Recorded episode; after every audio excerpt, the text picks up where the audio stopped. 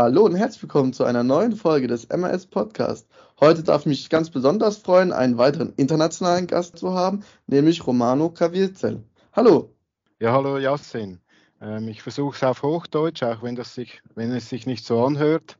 Ihr hört schon, es ist Schweizerdeutsch, Einschlag in der hochdeutschen Sprache, aber ich werde mich bemühen, dass ihr mich versteht. Ja, vielen Dank. Ich denke, das ist kein Problem. Wir hatten auch schon Pascal Stegmann, der hat auch einen ja. kleinen Schweizer, Schweizer Touch drin gehabt. Aber das finde ich immer sehr sympathisch. Ich werde Sie ganz kurz den Zuhörern und Zuhörern vorstellen. Früher hatten Sie verschiedenste Aufgaben als CFO und CEO bei Ticket Corner, dem Unternehmen zugehörig zur Event-Gruppe, inne. Aktuell, und darüber werden wir am meisten sprechen, sind Sie Chief Transformation Officer, also CTO, bei den ZSC Lions. Sie sind auch Chief Financial Officer, also CFO. Die ZSC Lions ist der Zürcher Eishockeyverein der National League höchsten Schweizer Spielklasse, also dem Äquivalent zur DEL der Deutschen Eishockey-Liga. Als CTO haben sie die Verantwortung für die digitale und organisatorische Transformation vom Sportverein zum Arena-Betreiber, der Swiss Life Arena. Und da werden wir nämlich auch drüber sprechen. Da nehmen sie nämlich die Sport- und Eventorganisation in Angriff sozusagen. Und als CFO haben sie logischerweise die Verantwortung für die finanziellen Aufgaben der ZSC Lions AG, der Eishockey AG und den anderen AGs, zum Beispiel der Nachwuchs AG. Und ich möchte noch ganz kurz sagen, was der Anlass ist, nämlich Ihr Gastvortrag ähm, bei der Veranstaltung Aktuelle Aspekte der digitalen Transformation von Professor Ströbel, dem, der Professur Marketing und Sportmanagement. Haben Sie vielleicht noch irgendwas Ihrer Vorstellung hinzuzufügen? Ansonsten könnten wir gleich in die Themen einsteigen. Äh, ja, vielleicht zur Größe äh, der ZSC 1 noch einen kleinen Input. Also wir sind mit ähm, 1350 Spielern in unserer Organisation eine der größten Eishockey-Organisationen in Europa, die größte in der Schweiz. Wir haben auch 71 Teams bei uns in der Organisation. Und äh, mit der Swiss Life Arena, vielleicht noch die Ergänzung zur Swiss Life Arena, das ist ein ein Eishockeystadion mit 12.000 Zuschauern. Das ist für die Schweiz mit Sitzplätzen die größte Arena und haben ähm, mit unserem Megatron, mit unserem Würfel, eigentlich auch den größten Würfel in Europa mit 12 mal 12 Metern auf 6 Metern Höhe. Also wir sind hier in einer extrem modernen Arena letzten September eingezogen. Sehr schön, sehr vielen Dank ja, über die Swiss Life Arena werden wir auch gleich sprechen. Also welchen Einfluss denn die hatte auf diese Transformation, von der wir, die ich schon ein bisschen angeschnitten hatte. Aber zunächst erstmal hatten Sie ja den, im Gastvortrag diesen Masterplan der digitalen und organisatorischen Transformation erwähnt, also sprich mit der Swiss Life Arena. Können Sie vielleicht als Einstieg und äh, auch als Highlight sozusagen für Fremde, die den Gastvertrag nicht gehört haben, kurz mal umreißen, was dieser Masterplan war und welche Rolle denn dieser Bau der Swiss Life Arena denn da gespielt hat? Ja, genau. Meine Aufgabe hier bei den ZSL 1 hat vor vier Jahren begonnen. Ähm, man hat mit dem Bau der Arena bereits begonnen und hat festgestellt, dass die Strukturen der Sportgesellschaft nicht ausreichend sind, um so eine Arena zu betreiben. Und zwar organisatorisch wie auch digital. Organisatorisch im Sinn äh, von Organigramm, Personalressourcen, äh, dann auch später Vernetzung der Arena und auf der anderen Seite wirklich auch die Digitalisierung. Und da bin ich, äh, wurde ich vor vier Jahren angefragt, ob ich Lust hätte, dieses Projekt zu machen, weil ich schon mit Erfahrungen bei Tigercorner, wie du gesagt hast, Tochtergesellschaft der Eventim-Gruppe, äh, mit Digitalisierung beschäftigt war oder zu tun hatte und mir da die Erfahrungen aufbauen konnte. Äh, mhm. Der Start war da eine Analyse der Umgebung und man hat dann schnell festgestellt, äh, die ZSC 1 waren ein gut organisierter Sportverein, wenig digitalisiert. Das ist äh, sehr oft so im Schweizer Sport, ich denke auch in Deutschland, in den kleineren Vereinen und Clubs. Äh, man ist da noch nicht so weit mit der Digitalisierung. Aufgrund dieser Erkenntnis haben wir dann einen Masterplan aufgestellt, der so drei Säulen hat. Wie gesagt, die organisatorische Entwicklung, also wirklich die Strukturen bauen, dann die Backoffice-Infrastruktur, also von Office 365, Teams-Einführung, SharePoint-Einführung, über ein, äh, die Einführung eines zentralen CRMs und den Schnittstellen zu den spezialisierten Tools, also Ticketing, Merchandising, Gastro und Gamification. Und dann rüber zum anderen Block, über, äh, wo wir dann wirklich über Customer Experience, über Webseiten und Fan-Applikationen gesprochen haben. Also diese drei Säulen haben wir aufgeteilt. Äh, das Ziel war letztlich eine 360-Grad-Sicht auf unsere Fans und Kunden und Mitarbeiter und Spieler zu erhalten und ähm, attraktiv auf dem Markt zu sein. Ja, das war so dieser Masterplan, den wir ins Auge gefasst hatten. Ja, äh, sehr schön. Das hatten Sie auch so im Gastvortrag äh, gut beschrieben. Vielleicht mal so ganz kurz, was waren so die wichtigsten Meilensteine, so vielleicht drei Stück, wo Sie sagen, das waren wirklich die, die dem ganzen, der ganzen Transformation, dem ganzen Projekt im Endeffekt ja, den Boost gegeben haben? Ja, also ganz wichtig zu erkennen mal bei einer Digitalisierung ist, äh, dass die, die, die Technik nicht der Schlüssel zum Erfolg ist, sondern es ist Change Management.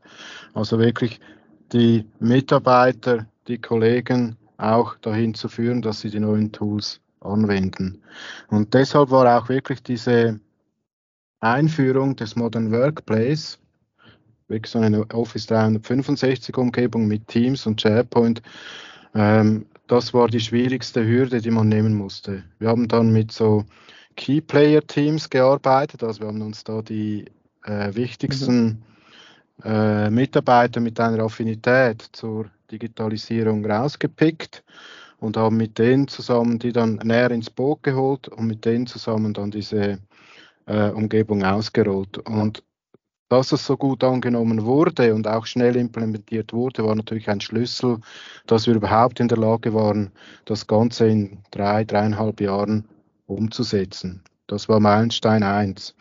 Meilenstein 2 war dann, ähm, den Partnern klar zu machen, dass die Daten der Fans, der Kunden, der Mitarbeiter, der Spieler, dass die uns gehören. Das ist oft in den Sportorganisationen noch ein Problem, dass es nämlich Vermarktungsgesellschaften gibt oder Ticketing-Anbieter oder eben auch Merchandising-Anbieter, ähm, die die Daten, die Kundendaten bei sich halten und nicht rausgeben oder nur schwer rausgeben. Und diesen Ideologiewechsel zu sagen, okay, all diese Daten, das sind meine Daten, das sind meine Kunden und die gehören mir, das war der zweite Meilenstein, dass wir die überzeugen konnten, zu sagen, hey, ihr dürft die für eure Analysen nutzen, aber die Daten gehören mir.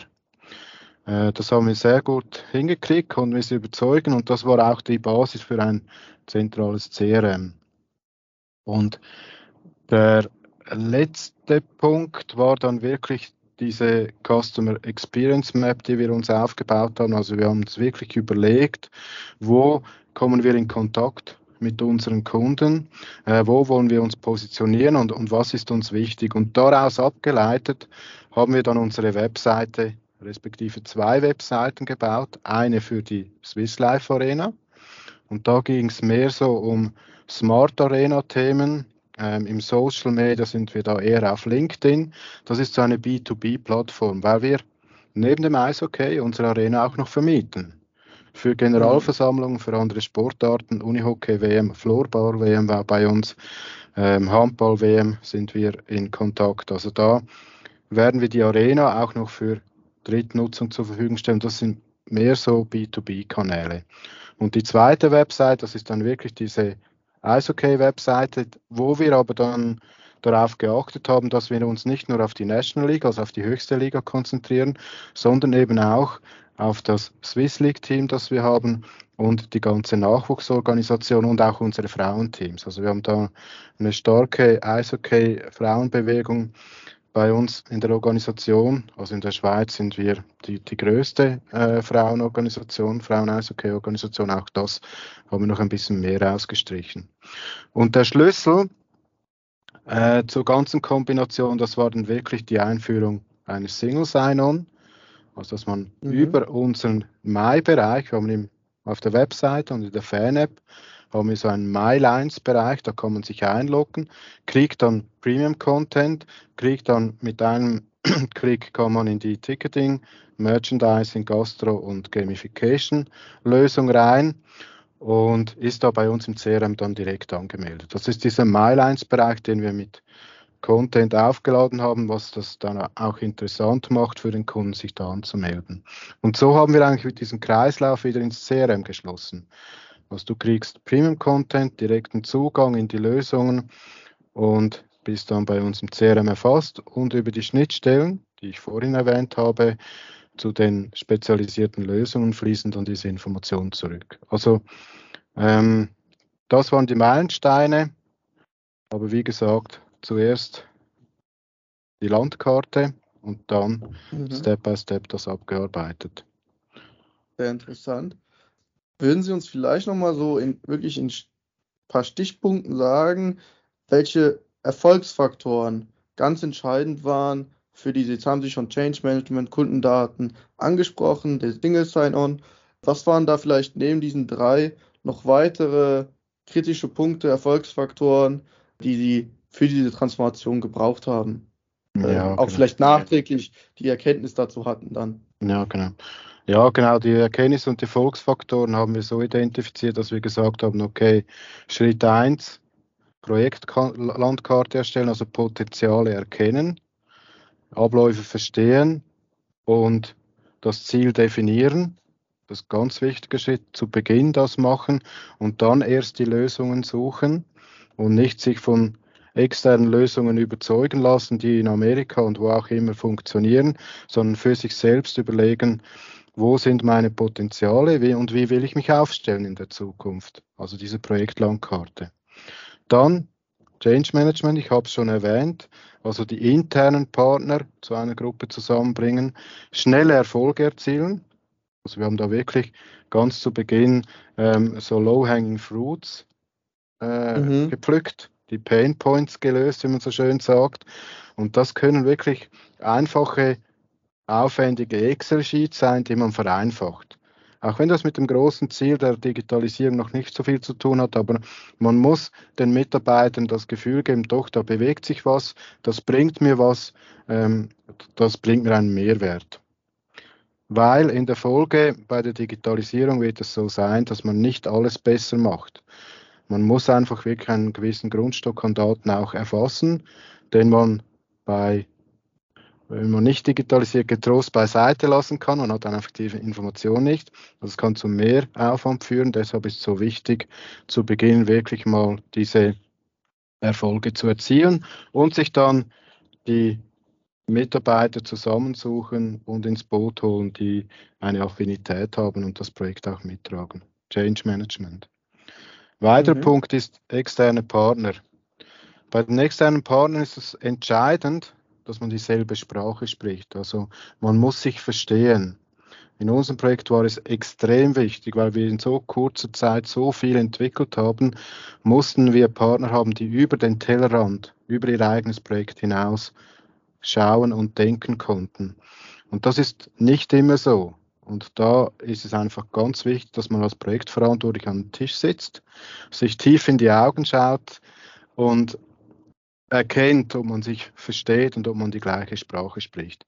Das ist also extrem elementar, dass man da ein, auch ein externes Team zusammenkriegt, das miteinander funktioniert, sich versteht und eben auch über die Grenzen hinausschaut. Eine weitere Erkenntnis ist auch, agil ist nicht immer die Lösung.